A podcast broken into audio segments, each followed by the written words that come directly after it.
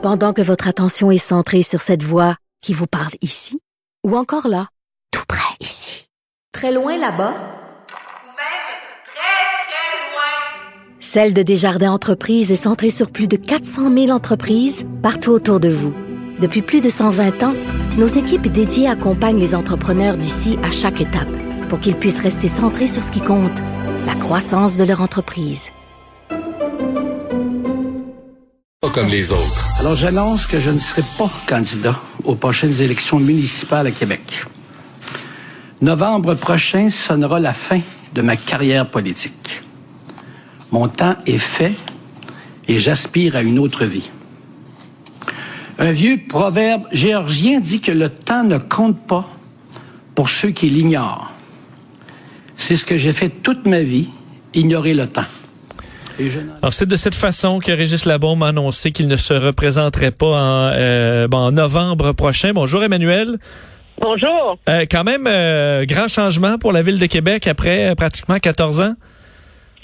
Oui, mais c'est la fin d'une époque, hein, inévitablement. C'est la fin d'une époque pour la ville de Québec et c'est la fin d'une époque pour le Québec. Parce que, euh, tu sais, on peut parler des réalisations du maire de Québec qui a sauvé le 400e, la promesse non réalisée de ramener les Nordiques, le leg du tramway, etc. Mais avant tout, c'est un personnage qui a évolué. Il est passé d'être le maire tonitruant de la ville de Québec à devenir finalement un peu le maire de tous les Québécois en région. Pourquoi? Parce que en redonnant un poids, une force, en insistant sur le devoir de rayonnement de la ville, il a établi Québec comme un pôle important, un contrepoids à la métropole et à sa force. Et il a porté des enjeux dans lesquels tous les Québécois ont été interpellés. On n'a qu'à penser à l'enjeu de la langue. La langue, l'usage du français n'est pas menacé à Québec. Non. C'est une ville où on parle français. C'est pas Montréal.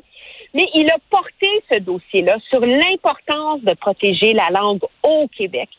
Et donc, il s'est fait, et en réussissant, suite au lendemain de la tragédie de la mosquée, avec sa compassion, son empathie et la façon d'aborder l'importance d'une réconciliation à Québec, il a aussi porté avec le regard des gens de l'extérieur de Montréal, l'importance de trouver un équilibre, un accueil dans euh, les gens des autres cultures et dans le fait que parce que c'est arrivé à Québec et que lui en a fait un enjeu important, il a illustré à quel point cette vision très montréalaise euh, de, de l'immigration ne pouvait pas se faire partout ailleurs au Québec, mais qu'il y avait une importance de trouver une réconciliation là-dedans.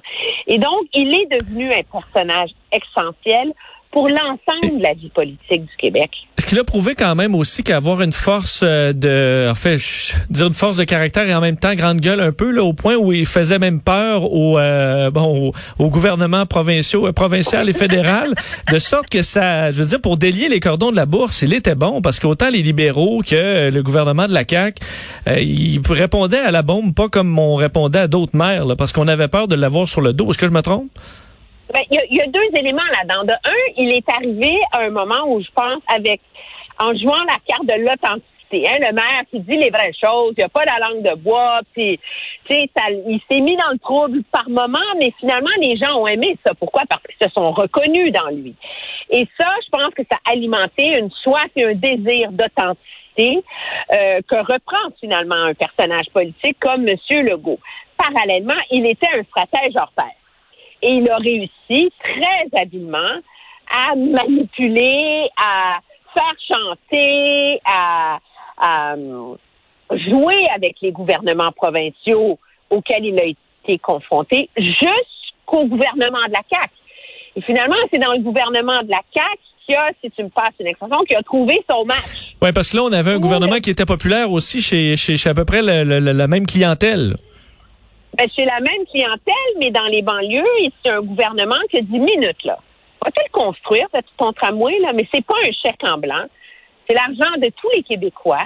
Il faut que ça réponde aux objectifs de notre gouvernement. Alors, c'est un gouvernement qui a été capable de lui tenir tête et d'essayer d'accoucher d'un compromis. Ça nous a donné des mélodrames. Ça s'est pas fait avec beaucoup d'élégance dans les derniers mois.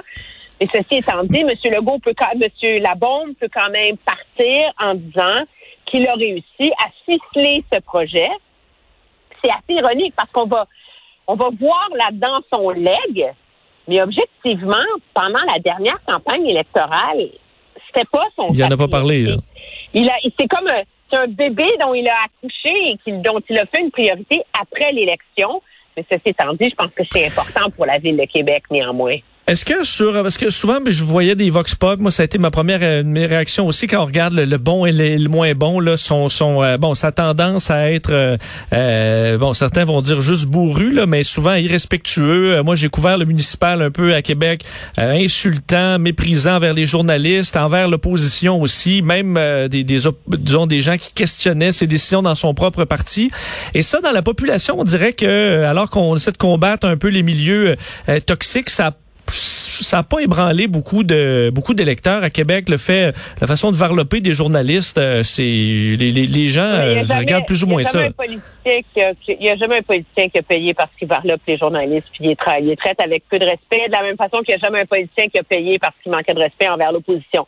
Stephen Harper a été premier ministre du Canada pendant dix ans. Il y avait des relations horribles avec euh, les, la, la presse. Il bafouait souvent les règles élémentaires de la transparence. Euh, dans sa façon de traiter avec l'opposition. Et ça levait pas. Hein. Euh, malheureusement, M. Labombe, et comme d'autres politiciens, il savait que ça pouvait lui être fort utile de casser du sucre sur la sur le dos des élites journalistiques et que pour le reste, euh, les gens, à partir du moment où il y avait un taux de popularité comme celui qu'il avait, là, c'est pas euh, les plaintes de l'opposition qui allaient qui allaient vraiment changer son sort politique. Alors ça, c'est une petite leçon de réel politique pour tout le monde là.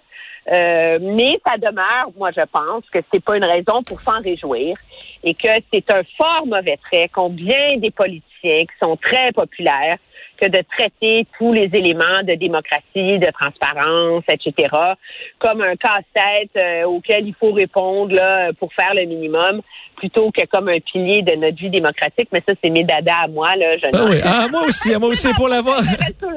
et pour avoir payé moi-même et vu que plusieurs de mes collègues, euh, même carrément se faire tasser hein, du municipal, parce que quand la bombe t'aimait pas, il répondait plus à tes questions, de sorte que tu te retrouvais à devenir un peu inutile pour pour euh, pour ton média. Alors j'en ai vu carrément se faire remplacer parce que c'est vraiment, vraiment, vraiment difficile en point de presse. Je sais pas si ça a changé, moi ça remonte quand même à il y a quelques années, mais c'était vraiment pas facile et pour les oppositions aussi là, vraiment, vraiment euh, pas évident. Ici, elle s'agit avec les amis aussi là. Je pense que ça, ça vient. Euh, on a tous, on a tous vu ça et c'est ce qui est d'intéressant dans son euh, dans sa transformation au fil des ans, c'est qu'il a, il a gardé sa verve, son caractère, son entêtement, sa fougue, etc mais il s'est aussi calmé sur euh, les coups de gueule qui n'étaient pas nécessaires. Oui, et, effectivement, c'est intéressant qu'aujourd'hui, il s'est excusé à une journaliste de la presse hein, qui avait déjà invectivé. Ah oui, je me souviens bien. Lorsqu'elle a posé sa question. Moi, je ne connais pas la controverse, mais c'est intéressant qu'il veuille saisir ce moment-là pour dire, Madame Porter, j'en profite, je veux vous présenter mes excuses. Et ça, c'est quand même, euh, c'est quand même euh, honorable. bien, effectivement, il a as bien fait d'en de, parler avec grand cœur, à la fois avec la tuerie de la mosquée, les événements de l'Halloween dernier, euh, les vagues, bon, qui ont été difficiles de la pandémie aussi à, à, Québec. un mot sur la vaccination des 12-15 ans. C'était très attendu de voir un vaccin approuvé chez eux, et là, c'est fait. Oui, et là, la question se pose pour le gouvernement euh, Legault, qui a essayé de valser avec ces enjeux-là depuis maintenant une semaine, mais la réalité, là, c'est qu'il y a assez de vaccins qui rentrent au Québec d'ici le 24 juin pour vacciner tous les 75% des adultes, pour vacciner les 16 à 17 ans, pour vacciner les 12 à 15 ans et donner leur deuxième dose aux personnes qui ont besoin d'une deuxième dose avant le 30 juin. Alors là, le gouvernement a un choix à faire. Est-ce qu'il accélère les deuxièmes doses des adultes? Est-ce qu'il profite de la fin des classes pour vacciner les adolescents? Et ceux de 16-17 ans? Moi, je peux te promettre qu'il y a un secteur où la pression va être très forte, c'est le secteur des, le secteur des camps de vacances qui attendent de savoir s'ils ils peuvent ouvrir. Et on s'entend que si les adolescents ont une dose de vaccin et que si les moniteurs de 16 et 17 ans ont une dose de vaccin, ça change sérieusement la donne et ça change la donne aussi pour tous les enfants du Québec qui pourraient peut-être avoir un été Et- un petit peu plus normal que le tout à fait raison. D'ailleurs, il y, a une- il y a une lettre ouverte là, dans le- le- la section, euh, dans une des sections du journal aujourd'hui des pédiatres. On vient de parler au président des pédiatres du Québec qui sonne, qui dit faut s'occuper des adolescents. Là, ça commence à urger. Puis je dis alors qu'au début, c'est dans le plus urgent, c'est sauver des vies. Là, puis après ça, on, on veut que les, des- les gens soient en santé, euh, autant mentale que physique. Puis on va tranquillement se rendre là. Et effectivement, ça va passer par ben, vaccinons au plus vite aussi nos ados. Permettons-leur d'aller dans des camps de vacances. Ça va leur faire le plus grand bien. Donc, euh, je pense qu'on aura la possibilité de faire ça assez rapidement. On voit la vaccination qui roule à fond. Pour moi, en juin, Ouais, c'est des questions qui vont s'approcher. Il y a assez de doses pour atteindre l'objectif de 75% des adultes d'ici le 4 juin. Que là, il reste trois semaines à 600 000 doses par semaine qui rentrent là, de monde à vacciner. Là. Alors, les jeunes de 12 à 15 ans, c'est 500 000 personnes. Les 16 et 17 ans, je ne le sais pas, mais mettons que ça doit être 200-300 000. Il y a en masse de doses pour vacciner tout le monde. Le gouvernement va être obligé de présenter un plan à cet effet-là. Est-ce que tu demandes, rendu là, par contre, l'obligation du vaccin pour un camp de vacances ou des activités du genre? C'est très difficile parce que euh, il y a plein d'embûches légales autour de ça dans la Charte des droits et libertés. Oui. Je pense que les camps de vacances vont pas s'aventurer là-dedans. Mais à partir du moment, et ils ont mis, moi je le sais parce que ma fille attend, s'est inscrite à son camp de vacances, ils ont mis en place plein de règles, les bulles, ils ont changé les normes. Tout le, le travail de déblayage pour ouvrir les cas a été fait déjà avec la santé publique. Mais la réalité, c'est qu'à partir du moment où tout le monde a une dose, ouf, tu peux respirer un peu plus. Le risque, t'es pas obligé de relâcher les mesures dans les camps de vacances. Mais au moins, t'es moins inquiet que ça explose et ça permet à tous les parents d'envoyer leurs enfants avec l'âme un peu plus en paix. Puis tu continues à exiger des tests négatifs et tout le reste, mais ça t'achète au moins une marge de manœuvre, sais. Est-ce que, euh, quand même, juste un mot sur M. Trudeau et la, la, la technique qui a été, on était en retard ces vaccins, on a juste acheté euh, tout, tout, tout, tout ce qu'il y avait euh, en, en- au quintuple, euh, que ça deviendrait pas un peu payant dans la mesure où on a acheté tous les types de vaccins et là, c'est Pfizer, visiblement, qui fournit euh, à la fois une bonne protection, des quantités et euh, pour des pays qui ont, qui ont juste misé sur un ou l'autre des vaccins, la, la, façon Trudeau euh, qui était un peu en panique, mais euh, est quand même payante présentement parce que là, on rattrape euh, tous les autres pays Ben, et très rapidement. Parce que Pfizer livre, livre hein, on, on, on s'entend, en effet. Mais euh, je pense que pour le comité d'immunisation nationale qui est empêtré dans ses recommandations sur Johnson Johnson et AstraZeneca, il s'en serait bien Ben, passé. c'est ça. autres. Sauf qu'on en a, on en a à la limite plus besoin d'ailleurs, parce que je me, je me demandais ça, de l'AstraZeneca, qui va vouloir ça euh, maintenant dans la mesure où il y a des places euh, dans, les- Ben, dans les prochains jours pour tous les autres vaccins? Un million et demi de Canadiens qui ont eu la première dose d'AstraZeneca. Mais là, la question Là, va se poser. si, oui, mais je pense. Quelle deuxième dose ils vont avoir? Qu'est-ce qu'ils vont faire? Etc. C'est vraiment pas évident. Je pense qu'il y aura des, des, des premières études assez rapidement là, sur euh, donner des doses, des, des doses de, de, de marques différentes. Donc, on arrivera peut-être là. Et les vaccins, bon, on les enverra en, en Inde où il y a des, où des pays qui en ont bien besoin si on a des surplus, ce qui est un beau problème, euh, je pense. Emmanuel, merci infiniment. À demain. Très bien, au revoir. Salut.